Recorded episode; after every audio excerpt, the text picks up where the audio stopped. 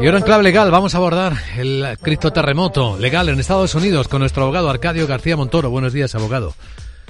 Buenos días, Vicente. ¿De qué hablamos? Pues eh, no solo criptoterremoto en Estados Unidos con Coinbase y Binance, ¿no?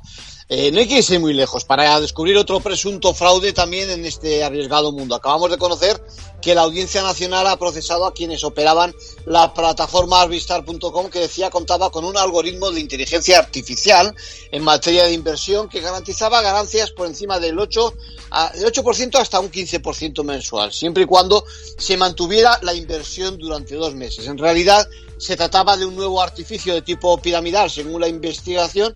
No había tal solución informática, era pura simulación y los alrededor de 32.000 perjudicados han perdido, les han estafado por encima de 92 millones de euros. Pues ya es dinero. Otro tema, la justicia ha reducido el impuesto de actividades económicas durante la pandemia en la hostelería.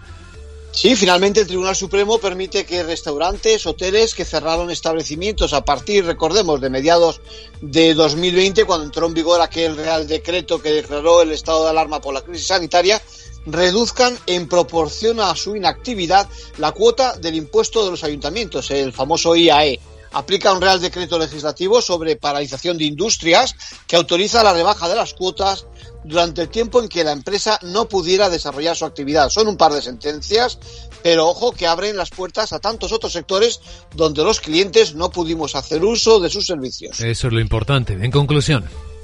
Sí, sí, bueno, y además un matiz importante, Vicente, como se trató de una imposición por la alarma, no hace falta justificar ni demostrar el cierre, de manera que automáticamente el sector hostelero y restauración por ahora puede aplicar la rebaja si sufrió la inactividad. Gracias, abogado.